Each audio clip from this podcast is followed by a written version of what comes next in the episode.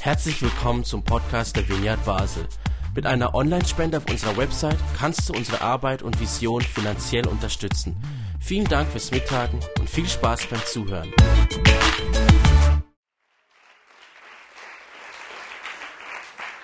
Wow, ganz herzlichen Dank. Es freut mich sehr, dass ich hier sein darf. Ähm, mein Namen habt ihr schon gehört, Boris Eichenberger. Ich bin etwas mehr als 40 Jahre alt. Genau, ich weiß, man sieht es mir nicht an. Das ist wegen meinen Kids, die machen mich älter. Und hier seht ihr meine ganze Familie, meine Frau, meine drei Kids. Ähm, und eben, Michel hat schon gesagt, jeweils im Sommer mache ich so Abenteuer mit meinen Knaben. Äh, Elian, mein Mädchen, möchte dann immer mitkommen, aber wir verbieten es. Das ist so Man Only. Äh, und dieses Mal sind wir von, von Sur, also ich komme von Aarau, leite dort die Vineyard, äh, sind wir mit dem Fahrrad bis ins Tessin gefahren. Wir haben es fast geschafft. Also wir kamen über den Gotthard und dann kam, gab, ähm, gab, es einen Knall in einem der Fahrräder, da war der Wechsel kaputt. Dann mussten wir leider den Zug nehmen von Ambri Piotta bis Locarno. Aber das ist so meine Leidenschaft, meine Familie ähm, und Jesus. Und so, ich bin ganz fasziniert auch von Kirche ähm, und auch von der Frage so ein bisschen, wie Kirche aussieht in der Zukunft. Und deshalb auch dieses Thema, ähm, die Zukunft zu gestalten äh, und die Dinge nicht einfach nur als gegeben hinzunehmen. Ähm, wenn ich irgendwohin predigen komme, dann ist es für mich ja neu, für euch ist es gewohnt. Ähm, und das Schöne ist, wenn man so von außen reinkommt, man kann ganz unbelastet einfach sagen, Jesus, hast du noch was zu sagen? Und das mache ich dann jeweils vor dem Gottesdienst. Und der hat mir so ein paar Worte gegeben. Ich, ich denke, so frei darf man sein, oder? das noch weiterzugeben. Genau, und so das erste Wort, was ich für euch hatte als, als ganze Gemeinde, war so der, das, das, das, ähm, der Eindruck einer Perle. Ich habe das Gefühl, dass ihr als Gemeinde, als Vineyard Basel in Gottes Augen wirklich so eine Perle seid. Äh, ein Schatz. Hat mich auch gleich unglaublich demütig gemacht, dass ich zu euch sprechen darf. Ja, zu einer Perle Gottes darf ich heute Abend sprechen. Und ich möchte einfach so das Wort weitergeben, auch als Ermutigung wir leben ja in einer Zeit, wo ähm, sehr viel von dem nur Wert bekommt, wenn es sichtbar ist. Ähm, ich mache Ausdauersport, nicht ganz so verrückt wie David, aber auch so ein bisschen in diese Richtung. Und dann gibt es so einen Satz, was nicht auf Strava ist, ist nicht passiert. Strava ist so ähm, das, das Aufzeichnen einer, einer Leistung, ob Rennen oder Schwimmen oder Radfahren. Und manchmal ist es bei uns als Menschen ja auch so, was irgendwie nicht auf Facebook ist, was nicht auf Twitter ist, was nicht auf Instagram ist, was nirgends erscheint, das ist nicht passiert. Und ihr als Perle Gottes, ihr dürft diese Versuchung nicht erlegen, weil viel von dem, was ihr tut, ist wertvoll, gerade weil es niemand sieht dem Menschen, den ihr dient, dem, den ihr ein Lachen gibt, dem, dem ihr euch verschenkt. Das gibt den Menschen Wert. Und so seid ihr eine Perle Gottes. Und ich glaube, Gott möchte euch einfach ermutigen, einfach treu in dem dran zu bleiben, auch in den kleinen Dingen, die niemand sieht, die nicht dann auf dem Facebook, auf dem Internet, in einem Zeitungsbericht kommen. Es sind die Dinge, die in Gottes Augen ganz, ganz wertvoll sind. Kleine und große Perlen wo er euch verschenkt. Ihr seid eine Perle Gottes als Vineyard. Dann hatte ich ähm, den Eindruck, dass jemand hier ist ähm, und du fürchtest dich ein bisschen vor nicht jetzt diesem Montag, sondern dem nächsten Montag, weil eines deiner Kinder entweder frisch in die Schule kommt oder ein großer Wechsel vor sich hat. Und ich glaube, Jesus möchte dich einfach ermutigen und sagen, hey, ich habe es im Griff. Ja. Ich hatte so wie den Eindruck, dass Jesus dein Kind an der Hand nimmt und mit ihm dorthin geht. Und es wie mit Jesus zusammen ein neuer Anfang gibt dann hatte ich ähm, ja, den Eindruck, dass jemand heute hier ist und du stehst vor einem Jobwechsel, aber bist nicht ganz sicher, ob es das Richtige ist. Also bist noch am Überlegen, ob ja oder nein. Und Jesus möchte, also ich will nicht ja oder nein sagen, aber ich glaube, Jesus möchte dich einfach ermutigen, mutig zu sein. Sei mutig. Spricht das jemanden an? Oder liege ich total daneben? kannst ja nachher zu mir kommen, wenn es dich anspricht.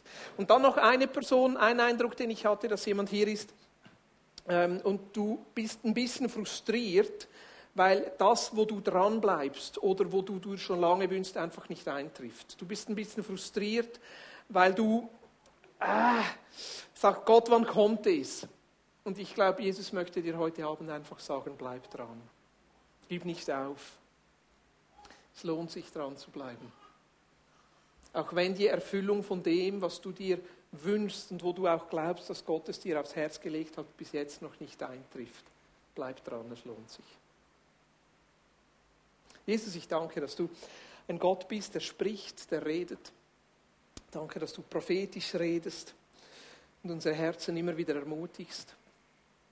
Jesus, ich bete für ähm, diesen Vater oder diese Mutter mit dem Kind, mit dem Anfang, dass du das Kind einfach an der Hand nimmst und dass wir uns nicht fürchten müssen, auch dass wir loslassen dürfen, weil du der bist, der festhält. Jesus, ich bete für diese Person, die vor diesem Jobwechsel steht, einfach für Mut, Jesus, Mut, das zu tun, was du aufs Herz legst. Ich bete einfach auch für diese Person, die frustriert ist, weil sie das, wofür sie glaubt, noch nicht sieht, Jesus, dass du ihr diesen Glauben, dem Dranbleiben einfach gibst. Und Jesus, ich danke dir für die Vineyard Basel, die eine Perle ist in deinen Augen, eine Perle, weil sie so vielen Menschen Wert gibt und so vielen Menschen Würde gibt und so viele Menschen zu Perlen macht, die auch in den Augen dieser Welt keine Perlen sind. Jesus, ich danke dir, dass du diese Gemeinde hältst und pflegst und wachsen lässt. Und Jesus, ich bete, dass du diese Worte heute Abend auch verwendest, um etwas von dem, was du tun möchtest, freizusetzen. In deinem Namen, Jesus. Amen. Du hast sicher auch einen Bibelvers, der dich besonders berührt und bewegt. Der Vorteil ist, ich habe das Mikrofon, ich darf über diesen einen Bibelvers sprechen, der mich vor allem bewegt. Und ich glaube auch, dass er zu dieser besten Predigt beiträgt. Ähm, es ist ein, ein, ein, ein Bibelvers, der nicht augenscheinlich eigentlich mit dem Thema zu tun hat, wie sieht unsere Zukunft aus und wie gehen wir mit unserer Zukunft um. Und trotzdem werdet ihr merken, ähm, dass es sehr viel mit dem zu tun hat, auch mit diesem Verhältnis. Wie stehen wir zu Gottes Plan? Und sind eigentlich die Dinge vorbestimmt oder nicht? Und ich merke, dass es vor allem so dort hervorkommt, wenn wir mit Schicksalsschlägen konfrontiert sind. Unvorhergesehenes, wenn unser Leben vielleicht nicht genau so verläuft, wie wir uns das wünschen dann kommt so eine Reaktion hoch. Und manchmal gibt es so eine Reaktion bei uns Christen, die bei mir fast Pickel auslösen. Und das ist die Reaktion so, ja, dann hätte es halt nicht sollen sein.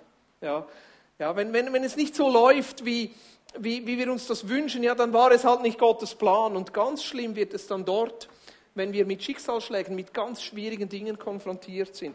Ich hatte letztes Jahr so eine Situation. Ähm, äh, ich bin zuständig für die Gemeindegründungen in, in, in Nigeria und in Sierra Leone. Ähm, wir sind dort dran, neue Vineyards zu gründen und ähm, vor allem Sierra Leone ist ein Land, das mir sehr am Herzen liegt. Äh, vielleicht kennt ihr diesen Film mit Leonardo DiCaprio, The Blood Diamond. Sehr realistische Darstellung von, von diesen Bürgerkriegen und wir arbeiten dort, also, äh, mittlerweile konnten wir schon zu fünf Vineyards beitragen und dann helfen wir diesen Vineyards auch so coole Projekte, äh, um sie herum zu entwickeln. Und äh, eigentlich die Leiterin oder die, die das Ganze trägt, ist eine Frau. Die hat eine verrückte Geschichte. Also wirklich, wenn jemand vom Leben geplagt wurde, dann ist es sie. Die wurde entführt mit äh, jungen Jahren in diesem Bürgerkrieg, musste dann dem Rebellenkommandanten dienen, äh, wurde dann schwanger, ähm, hat dann dieses Kind als ihr Kind wirklich angenommen. Wir haben ihr dann geholfen, zurück an die Uni zu gehen. Äh, ihren Abschluss fertig zu machen. Und seitdem arbeiten wir zusammen. Es ist jetzt 15, 16, 17 Jahre, seit wir so miteinander unterwegs sind.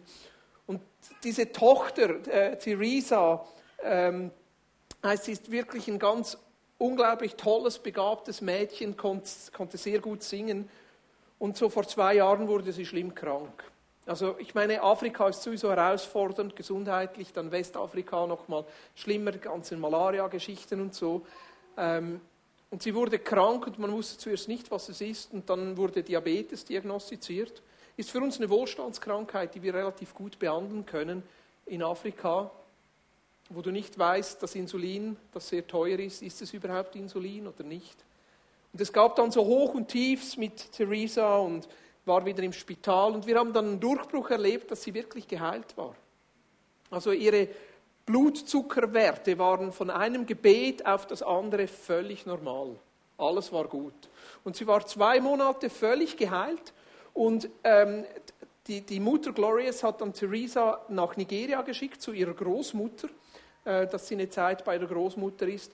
Und am Sonntagabend ging es ihr plötzlich schlechter. Sie ging ins Spital, Montagmorgen ist sie gestorben. Innerhalb von zwölf Stunden. Peng. Jetzt, wir wissen nicht wieso, wir wissen nicht, was es war. Aber es war so ein unglaublich tiefer Einschnitt äh, für uns, äh, für mich selber, weil ich nahe dran bin, ähm, aber auch vor allem für diese Mutter. Gott, wieso? Wieso? Und noch heute hadert Glorious mit dieser Frage, Gott, wieso? Und sie hat dann auf Facebook Dinge geschrieben und es kamen auch so die, die, die klassischen Dinge, ja, das ist halt Gottes Plan, wir müssen halt auf Gott vertrauen. Ja, dann war es halt so. Ja, dann ist es halt, dann sollte es halt so sein. Und ich weiß, dass es auf der einen Seite sehr viel Trost in, dieser, in diesem Gedanken liegt, dass Gott alles im Griff hat und dass alles Gottes Plan entspricht und dass alles genauso kommt, wie Gott das will. Und auf der anderen Seite ist es auch eine Herausforderung. Ja, wie kann ein liebender Gott ein 17-jähriges Mädchen einfach so wegnehmen? Einer Mutter, die sonst schon sehr viel gelitten hat. Ja. Jetzt seid ihr gespannt, wie ich das auflöse, oder? Ja, ich auch. ja, ist die Frage gar nicht, ob es überhaupt eine Auflösung gibt. Ich möchte ganz am Anfang der Bibel, und das ist mein Lieblingsvers, über den ich heute sprechen möchte, 1. Mose 1, Vers 27. Wenn du eine Bibel dabei hast, darfst du gerne mitlesen in deiner Übersetzung. Hier habe ich meine Übersetzung genommen. Heißt es, und Gott schuf den Menschen nach seinem Bild. Nach dem Bild Gottes schuf er ihn. Als Mann und Frau schuf er sie. Und Gott segnete sie und sprach zu ihnen, seid fruchtbar und vermehrt euch und füllt die Erde und macht sie euch untertan und herrscht über die Fische des Meeres und über die Vögel des Himmels und über alle Tiere, die sich auf der Erde regen. Ein wunderbarer Vers aus der Schöpfungsgeschichte, ganz am Anfang. Und Gott schuf den Menschen nach seinem Bild, nach dem Bild Gottes schuf er ihn, als Mann und Frau schuf er sie. Ich liebe diesen Vers. Einfach diese Festlegung, die Gott über den Menschen stellt und sagt, ich schaffe mir jemanden in meinem Ebenbild. Ich schaffe mir den Menschen in meinem Ebenbild. Ich schaffe mir ein Lebewesen, das mir ein Gegenüber ist, dem ich meine Liebe zeigen kann, der diese Liebe erwidern kann. Ich schaffe mir ein Gegenüber, mit dem ich etwas bewegen und gestalten kann. Und Gott gibt diesem Menschen dann einen Auftrag und sagt, und jetzt bewahre, bebaue, bepflanze, diese Erde und mach etwas damit. Und wir wissen, dass eigentlich dieses Risiko, das Gott da eingeht mit der Schöpfung, ziemlich schnell in die Hose ging. Dass der Mensch sich von Gott abgewandt hat, dass er seinen eigenen Weg gewählt hat, dass er sich nicht von Gott leiten lassen wollte. Und es gibt jetzt in der Theologie eine große Frage von, ja, wie ist das jetzt mit dem Ebenbild Gottes? Als der Mensch sich von Gott abgewandt hat, ist das jetzt einfach vorbei. Ist der Mensch jetzt nicht mehr Ebenbild Gottes? Was ist da verloren gegangen, als der Mensch sich von Gott abgewandt hat?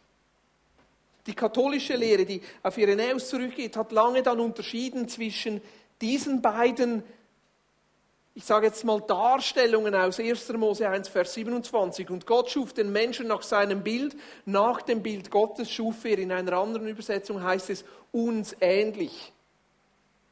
Die katholische Lehre hat dann gesagt, ja, es gibt wie ein Ebenbild Gottes im Mensch begriffen, das bleibt trotz der Abkehr Gottes. Und es gibt wie einen anderen Teil diese Gottesbeziehung, die zerbrochen ist, als der Mensch sich von Gott abgewandt hat. Die reformierte Tradition, in der wir stehen, die hat einen anderen Weg gewählt und hat gesagt, nein, eigentlich ist das eine typische hebräische Verdoppelung. Ja, und meint eigentlich das Gleiche. Und dass das Wesen des Menschen eigentlich total verloren ist, als er sich von Gott abgewandt hat. Und nichts von diesem Göttlichen im Menschen geblieben ist.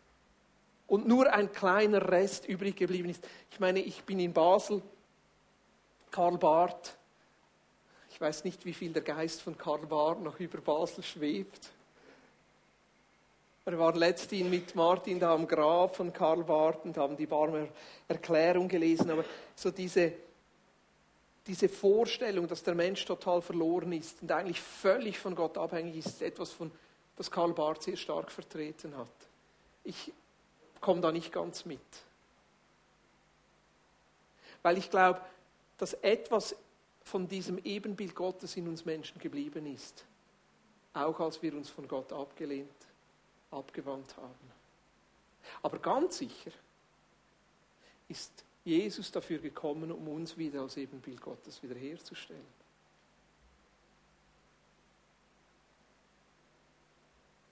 Egal wie viel jetzt in uns zerbrochen ist von diesem Ebenbild Gottes. Egal wie weit wir uns von Gott wegbewegt haben.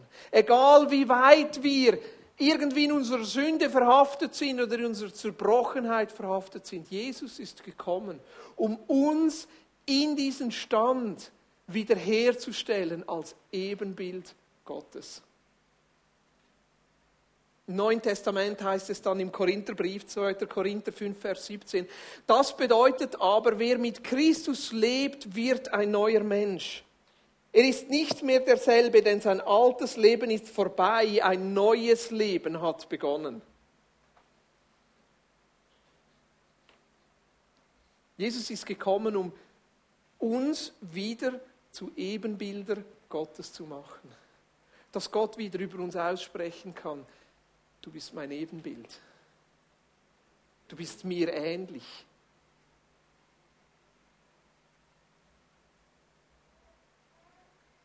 Das ganze Neue Testament, verschiedene Briefe sprechen in verschiedenen Metaphern, in verschiedenen Bildern dann von diesem Umstand, von diesem Neuschöpfungswerk, das Jesus in uns tut. An einer Stelle heißt es dann, wir werden von neuem geboren.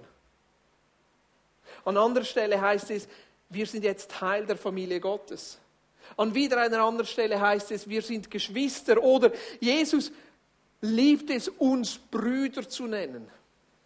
Also egal wie verloren wir gewesen sind, egal wie weit du dich von Gott abgewandt hast, egal wie viel Zerbruch du in deinem Leben erlebt hast, Jesus ist gekommen, um dich wiederherzustellen als Ebenbild Gottes. Nun, was heißt das? Was heißt das Ebenbild Gottes zu sein? Mir kommt als erstes immer gleich ein Spiegel in den Sinn. Am Morgen, wenn ich aufstehe, in den Spiegel schaue, wird sehr überlegen, wer ist das? Dann noch ein zweites Mal hinschaue. Ebenbild Gottes, das ist für mich so ein Spiegelbild zu sein. Und wenn wir an einen Spiegel denken oder wenn du dich an, an heute Morgen zurückerinnerst, wie du vielleicht die Zähne gepusst hast vor dem Spiegel oder die Frisur gemacht hast oder dich rasiert hast, dann merkst du eigentlich, du siehst dich selber nur im Spiegel, wenn der Spiegel auf Augenhöhe ist. Wenn der Spiegel zu weit oben hängt, siehst du die Decke. Wenn der Spiegel zu weit unten hängt, siehst du deine Füße. Was bedeutet es, ein Ebenbild Gottes zu sein? Es bedeutet, mit Gott auf Augenhöhe zu sein. Es bedeutet, dass Gott dir in die Augen sehen möchte. Es bedeutet, dass Gott eine Beziehung zu dir sucht. Es bedeutet, dass Gott dich einlädt, in seine Augen zu sehen. In seine Augen der Liebe, der Annahme, der Vergebung. In seine Einladung, ein Freund Gottes zu sein. Seine Einladung, ein Gegenüber Gottes zu sein. Und jedes Mal, wenn ich darüber nachdenke, ein Ebenbild Gottes zu sein, ein Spiegelbild Gottes zu sein, auf Augenhöhe mit Gott zu sein, denke ich, was bilde ich mir ein als Mensch? Und jedes Mal komme ich zurück auf das, was die Bibel sagt, dass Gott mich einlädt. Dass Gott das so möchte. Dass er mich als Mensch erhebt und ich auf Augenhöhe mit ihm sein kann. Ein Freund, ein Gegenüber. Mir fällt das immer so auf mit meinen Kids, wenn sie etwas gebosget haben. Verstehen das Leute aus Deutschland, was gebosget ist? Etwas ausgefressen haben. Ja. ja, wenn ich jetzt nicht in der Kirche wäre, würde ich sagen, wenn sie einen Scheiß gemacht haben. Aber ich bin ja in der Kirche, dann darf man das nicht sagen. Also wenn Sie, irgend, wenn Sie irgendwas gemacht haben, was nicht gut ist, dann schauen Sie den, auf den Boden. Sie wagen es nicht, mir in die Augen zu schauen. Sie möchten etwas verstecken. Und Jesus lädt mich ein, ihm in die Augen zu schauen. Er lädt mich ein in ein Leben, das nicht geprägt ist von Scham über meinen Fehlern, über meiner Sünde, über meiner Zerbrochenheit, sondern er lädt mich ein in ein Leben, wo ich aufrecht vor ihm stehen kann und sagen kann, ich bin ein Kind Gottes, ich bin ein Freund Gottes. Das Zweite, was mir auffällt an diesem Satz, dass Gott mich als sein Ebenbild schuf, ist, dass ich ein wertvolles Geschöpf bin. Er schuf dich so, wie er das wollte. Du bist wertvoll. Du bist besonders. Du bist gewollt. Du bist gewollt. Du bist jemand. Das Dritte, was mir auffällt, an dieser Tatsache, dass wir als Ebenbilder, Ebenbilder Gottes geschaffen sind, ist, dass wir Spiegelbilder sind von ihm und seiner Herrlichkeit. Ein Ebenbild heißt ja, dass wir etwas widerspiegeln von ihm. Dass wir etwas von dem, was in ihm ist, in uns sichtbar wird. Ich bin, wie gesagt, mit meinen Jungs mit dem Fahrrad ins Tessin gefahren ich hatte so einen schweren Anhänger mit Kisten, mit dem ganzen Material und meine Jungs hatten einfach ihre Velos. Ich dachte, das packe ich locker. Nach den ersten zehn Kilometern wollte ich schon aufgeben. Ich bin dann jeweils meinen Jungs hinterhergefahren und konnte sie von hinten beobachten. Und ganz lustig war, mein Jüngster, der versteht, dass irgendwie was Regeln sind und fährt schön rechts. Mein mittlerer, also mein ältester Knabe, der hat es nicht so mit den Regeln. Manchmal fuhr links, manchmal rechts, manchmal auf dem Trottoir, manchmal auf dem Mittelstreif. Das Doofe ist, ich weiß, von wem er das hat.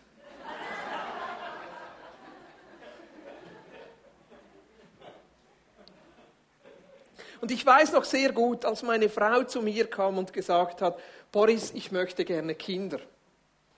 Habe ich gesagt, ja was jetzt?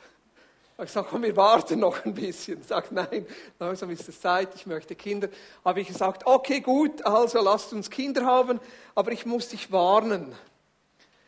Wenn wir nicht mindestens einmal pro Jahr mit jeder Lehrperson ein Krisengespräch führen müssen, ist es nicht mein Kind.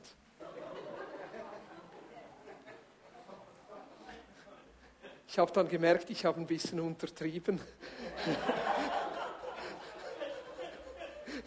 Manchmal musste ich alle Woche antreten. Und es waren oft nicht schöne Situationen, es waren oft nicht, nicht tolle Situationen, die ich mir anhören musste und wo ich vermitteln musste und wo ich auch den Lehrpersonen helfen musste, mit meinen Kindern umgeben. Aber jedes Mal in diesen Gesprächen war ich doch ein bisschen stolz. Ich war ein bisschen stolz, dass meine Kinder selbst differenziert, mutig, ihren eigenen Weg gehen. Und ich weiß noch, meine Tochter, die ist jetzt 13, die war in der ersten Klasse in der dritten Woche. Ging sie zur Lehrerin und hat gesagt, Sie, Frau Lehrerin, mir ist langweilig. Ihr Unterricht ist langweilig. Darf ich nicht einfach ein Buch lesen? Das ist spannender.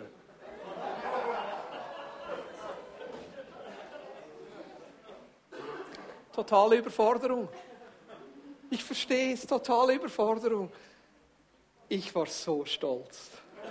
So stolz auf meine Kinder, die sich wagen, die, die, und ich wusste noch, wie ich war. Ich meine, ich habe manche Stunden vor der Schulzimmertür verbracht. Ich kannte jedes Blättli auswendig. Ich wusste, wie lang der Gang war und wie breit und wie viele Tische. Und jetzt als Vater merke ich, Kinder meinen das nicht böse, aber es ist einfach etwas das sie von mir haben und das macht mich stolz. Etwas von mir selber in meinen Kindern zu sehen, das macht mich stolz. Etwas von, von meinem Wesen in meinen Kindern zu sehen. Ich, ich weiß, also denkt nicht zu schlecht über meine Kinder, es sind tolle Kinder und sie haben auch viel von der Mutter. Ja, viel. Aber eigentlich, Kinder tragen etwas von mir.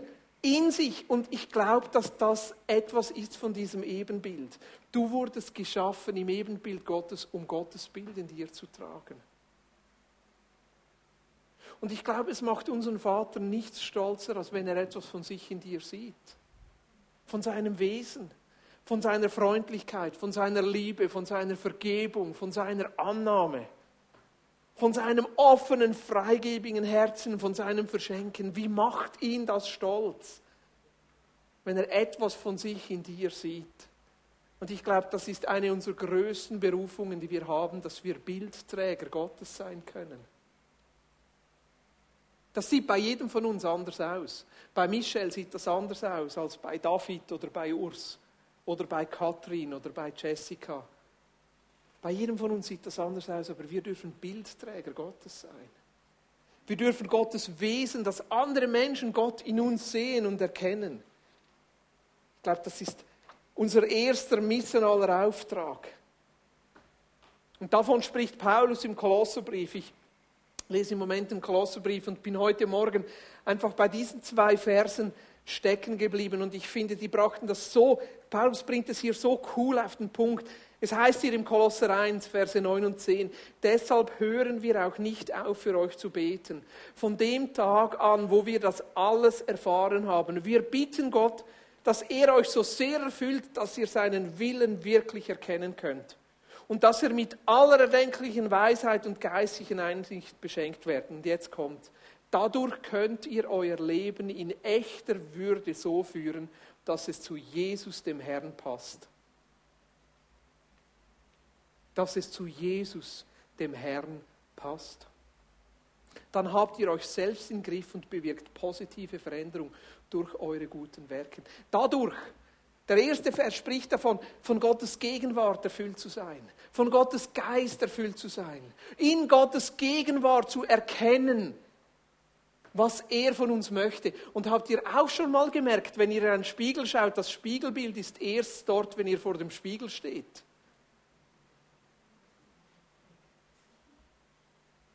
Gottes Ebenbild zu sein bedeutet, abhängig zu sein von ihm in der Beziehung mit ihm zu leben. Und wenn wir ihn sehen, wie er ist, werden wir verwandelt in seine Herrlichkeit. Und davon spricht Paulus hier im Kolosser 1, Vers 9, dass wir erfüllt sind von seiner Gegenwart und in seiner Gegenwart erkennen, was sein Wille ist. Und dadurch heißt es in Vers 10, dadurch, weil Gottes Gegenwart in uns wirkt, dadurch könnt ihr euer Leben in echter Würde so führen, dass es zu Jesus, dem Herrn, passt. Aber es geht hier noch weiter und das ist der zweite Teil meiner Predigt. Dann habt ihr euch selbst in den Griff und bewirkt positive Veränderung durch eure guten Werke. Durch eure guten Werke. Ebenbild Gottes zu sein bedeutet nicht nur das, was wir sind, sondern ist auch das, was wir tun. Darum schuf Gott den Menschen nach seinem Wesen ihm ähnlich. Das ist ja eingebettet in die Schöpfungsgeschichte. Bereshit Yahweh. Am Anfang schuf Gott Himmel und Erde. Gott ist Schöpfer, ist Gestalter. Also die Schöpfungsgeschichte, die zeigt uns einen Gott, der sehr viel Liebe und sehr viel Detail in diese Schöpfung hineinbringt. Und wir tragen Gottes Ebenbild nicht nur in dem, was wir sind, sondern auch in dem, was wir tun. Wir tragen nicht nur Gottes Eigenschaften, sondern auch Gottes Fähigkeiten in uns. Und davon spricht hier der zweite Teil dieses Verses. Dann habt ihr euch selbst im Griff und bewirkt positive Veränderung durch eure guten Werke. Ich möchte das heute Abend besonders herausstreichen. Diese Fähigkeit von Gott, den er in uns hereingelegt hat, dass wir Schöpfer sind.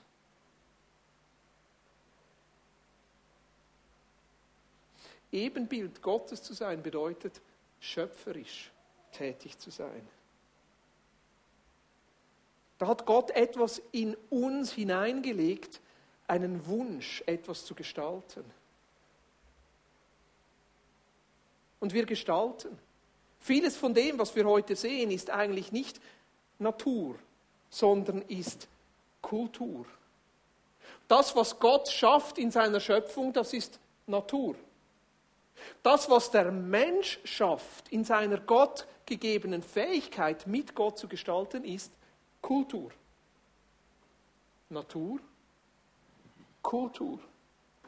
Und wir haben so viel Energie in uns zu gestalten. Bilder, Kunstwerke, Häuser, Straßen, Lieder, Skulpturen, Autos, Maschinen, Fußball. Und da gibt es so viel Energie in uns, auch so viel Nützliches zu gestalten. Und das ist diese göttliche Kreativität, die er in uns hineingelegt hat, das Ebenbild Gottes. Wie viel gestalten wir doch in unserem Umfeld? Wie viel Tolles hat der Mensch bereits erschaffen? Wie viel Nützliches, wie viel Sinnvolles? Röntgengeräte, Penicillin, Flugzeuge, Feuerzeuge, Geschirrspülmaschine, Mikrowelle, Halleluja, Bier und Wein, Sparrows, Pizza Hawaii, Heavy Metal, iPhone, Menschenrechte, Schulsysteme, Sozialversicherungen tolle Dinge, die der Mensch erschaffen hat und gleichzeitig, wie viel Schlechtes hat der Mensch bereits erschaffen. Die Atombombe, Konzentrationslager, Todesmärsche, Selbstmordwäschen, Panzer, elektrischer Stuhl, Country Music, Windows. Der Kleber, dass man nicht im Stehen pinkeln darf. Bonusgetriebene Lohnmodelle oder der, die Vorstellung, dass der Mensch nur wertvoll ist, wenn er etwas leistet. Es ist doch eigentlich krass, wenn wir sehen, zu wie viel Tollem und zu wie viel Bösem der Mensch fähig ist. Wie der Mensch diese Energie, diese Fähigkeit, Dinge zu erschaffen, die Gott selber in uns hereingelegt hat, für was wir die verwenden. Sowohl zum Positiven wie auch zum Negativen. Und eigentlich gibt es da eine ganz einfache Grundregel. Eine ganz einfache Grundregel. Je näher der Mensch an Gottes Herzen lebt, umso besser und schöner und nützlicher ist das, was er erschafft. Das ist die Tragik der Abkehr des Menschen von Gott. Der Mensch hat sich von Gott abgewandt, weil er nicht wollte, dass Gott der Maßstab ist dass nicht Gott bestimmen kann, was ist jetzt richtig und falsch. Dass nicht Gott bestimmen kann, was ist jetzt gut und böse. Der Mensch wollte selber auf sich bezogen sagen können, was jetzt gut und richtig und was falsch und böse ist. Das ist die Tragik der Abkehr des Menschen von Gott, dass wir unseren Referenzpunkt verloren haben. Der innere Referenzpunkt. Und nur wenn wir als Menschen unseren Referenzpunkt wieder in Gott finden, auf Gott ausgerichtet sind, am Herzen Gottes leben, kommt diese Schönheit der Kreativität, die er in uns hereingelegt hat, wieder hervor, nützlich für andere Menschen. Ich habe jetzt über materielle Dinge gesprochen, vor allem, die wir erschaffen. Ich habe darüber gesprochen, dass Jesus uns wiederherstellt als Ebenbilder Gottes, in der Beziehung zu Gott als Gegenüber. Dass wir als Menschen Angesprochene sind, die Gott Antwort geben können und die eingeladen sind, mit Gott zusammen zu gestalten. Nicht alleine, sondern mit Gott zusammen zu gestalten. Ich möchte noch einen Schritt weiter gehen. Weil wir sind nicht nur Gestalter von Gegenständen, wir sind auch Gestalter unserer Zukunft. Gott hat diese Fähigkeit in dich hineingelegt, zu gestalten, dass du nicht nur Gegenstände erschaffst oder Kunst oder Bilder oder Essen, sondern eine Zukunft. Wieso bist du heute hier? Bist du am Morgen aufgestanden? hast dem Ruf des Hahns, der Wecker oder der Blase nachgegeben und bist aufgestanden. Du hast dich angezogen. Du warst schöpferisch tätig. Du hast ausgewählt, was du anziehen sollst. Die Frauen wahrscheinlich noch eher als die Männer. Ich meine, die Männer nehmen immer das, was zu oberst ist. Ein Tipp für euch Männer, habt ihr auch schon gemerkt, dass die T-Shirts, die eure Frauen nicht mehr wollen, dass ihr sie anzieht, dass die unten sind? Nicht? Bei mir ist das so. All die schönen, verwaschenen, fleckigen, löchrigen T-Shirts, die meine Frau nicht mehr möchte, dass ich sie anziehe, die liegen immer unten. Da muss ich sehr kreativ tätig sein, wenn ich die anziehen will. Muss ich die suchen. Aber du bist heute hier, weil du einen kreativen Prozess hinter dir hast. Du hast dich entschieden, bist ins Auto gestiegen oder ins Tramli, aufs Fahrrad, bist hierher gekommen. Ist ein schöpferischer Akt. Du hast etwas verändert. Du bist hierher gekommen, um mit deinen Geschwistern zusammen Jesus anzubeten. Dein Herz verändern zu lassen. Ist ein schöpferischer Akt. Und die Art und Weise, wie du dich verhältst, ein schöpferischer Akt. Weil du das Leben von dir und von anderen entweder besser oder schlechter machen kannst. In der Art und Weise, wie du dich verhältst. Du hast deine Zukunft gestaltet. In dem Moment, wo du am Morgen aufgestanden bist und dich entschieden hast, heute Abend in den Gottesdienst der Vineyard Basel zu gehen, hast du deine Zukunft gestaltet. Ich bin sehr froh, dass Michelle hier ist, sonst würde etwas fehlen im Gottesdienst. Ich bin sehr froh, dass Urs hier ist, sonst würde etwas fehlen im Gottesdienst. Ich bin sehr froh, dass die Worship Band hier ist, sonst würde etwas fehlen im Gottesdienst. Ihr habt die Zukunft gestaltet.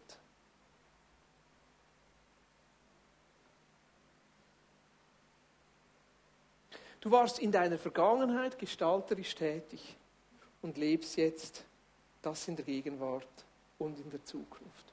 Du bist ein Gestalter. Und zwar von deinem Leben und deiner Zukunft. Und nicht nur von deinem Leben, sondern auch vom Leben deines Umfeldes. Weil das, was du tust, hat Auswirkungen auf andere Menschen.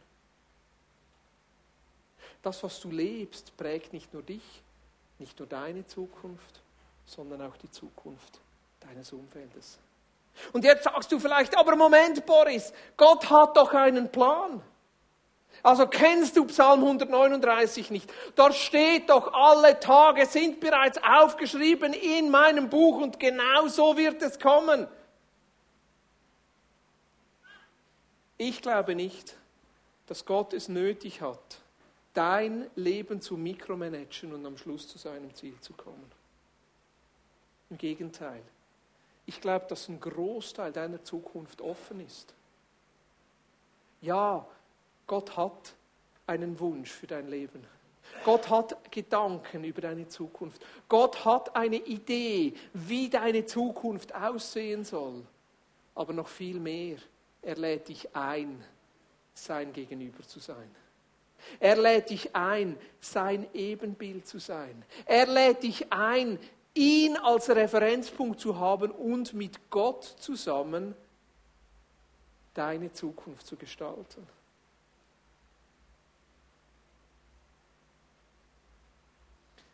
Wird ein bisschen schwer, weil jetzt trägst du Verantwortung. Wie antwortest du, wenn Gott dich anspricht? Was für eine Antwort gibst du, wenn er dich einlädt, Ebenbild Gottes zu sein? Wie reagierst du auf seinen Anspruch, Referenzpunkt zu sein und entscheiden zu können, was richtig und falsch ist? Lässt du dich darauf ein oder gehst du deinen eigenen Weg? Damit gestaltest du Zukunft. Deine Zukunft und die Zukunft der Menschen um dich herum. Das nennt sich Beziehung. Das nennt sich Partnerschaft. Das nennt sich Miteinander. Ich persönlich bin froh, dass meine Zukunft zu einem großen Teil nicht vorbestimmt ist. Ich bin froh, dass Gott mich ernst nimmt und mich einbezieht. Ich bin froh, dass Gott mich immer wieder neu einlädt, sein Gegenüber zu sein und zu sagen, Boris, ich nehme dich ernst. Wie möchten wir diesen Tag zusammen gestalten? Wie möchten wir diese Woche zusammen gestalten? Wie möchten wir dieses Jahr zusammen gestalten? Und wenn dann Situationen kommen, die mühsam sind, die herzzerreißend sind, die tragisch sind, muss ich nicht in erster Linie Gott die Schuld geben. Vielleicht sind es Dinge, die wir nie erklären können. Vielleicht sind es Situationen, wo wir nicht sagen können, wieso. Vielleicht ist es wirklich Gottes Widersacher, der kommt zu stehlen, zu morden und zu zerstören. Vielleicht ist diese Realität genauso da, dass es da jemanden gibt, der unsere Zukunft rauben möchte der uns abhängig machen möchte, der uns fatalistisch machen möchte, der uns möchte, dass wir zurücklehnen und nicht mitgestalten, dass wir keine Verantwortung übernehmen, dass wir das Leben einfach so auf uns zukommen lassen, wie es dann halt kommt und so ist es dann halt. Aber vielleicht gibt es auch diesen Gott, der uns immer wieder einlädt und sagt, hey, ich möchte mit dir zusammen diesen Tag gestalten. Ich möchte mit dir zusammen diese Woche gestalten. Ich möchte mit dir zusammen diesen Monat gestalten. Ich lade dich ein, als mein Ebenbild, mein Bild in diese Welt hineinzutragen und mitzuschaffen, mitzugestalten, dass diese Welt immer ein bisschen mehr so aussieht, wie er das möchte.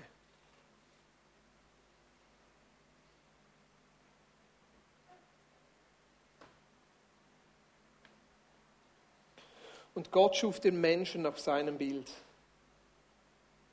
Nach dem Bild Gottes schuf er ihn als Mann und Frau, schuf er sie. Und Gott segnet sie und Gott sprach zu ihnen, seid fruchtbar und vermehrt euch und füllt die Erde und macht sie euch untertan. Und herrscht über die Fische des Meeres und über die Vögel des Himmels und über alle Tiere, die sich auf der Erde regen. Und diese Fähigkeit hat er in dich hineingelegt. Mit ihm zu gestalten. Lasst uns noch ein paar Minuten nehmen.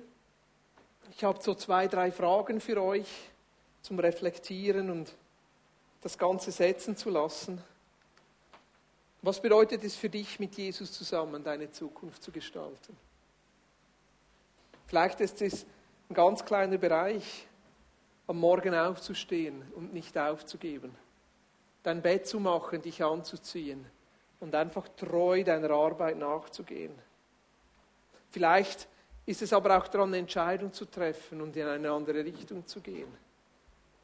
In welchem Bereich deines Lebens möchtest du mit Jesus zusammen eine andere Zukunft gestalten?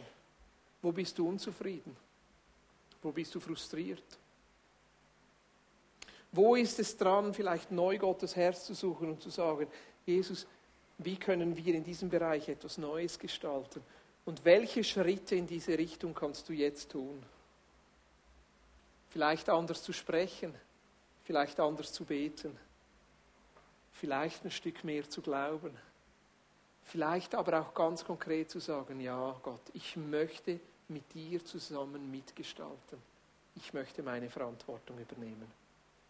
Lass uns eins, zwei oder vielleicht drei Minuten nehmen, das einfach auf uns wirken lassen und den Heiligen Geist zu uns sprechen lassen.